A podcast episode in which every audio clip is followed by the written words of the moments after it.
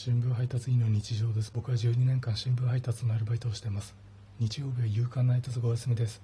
今日は献血に行ってきました。献血ルームに置いてある。無料で半永久的に飲める。飲み物の自動販売機に。カルピスがあったので飲みました。その隣にカルピスソーダがあったのでそれも飲みました。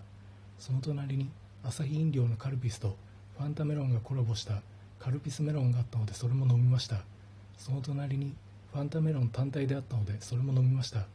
ファンタはコカ・コーラグループなのでコカ・コーラも飲みました。今のをもう一回繰り返して全部で10杯飲みました。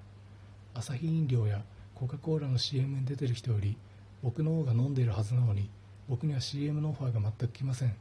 なんでだろうと身の振り方を考えたら僕の口の周りが青いからだろうなと結論付けました。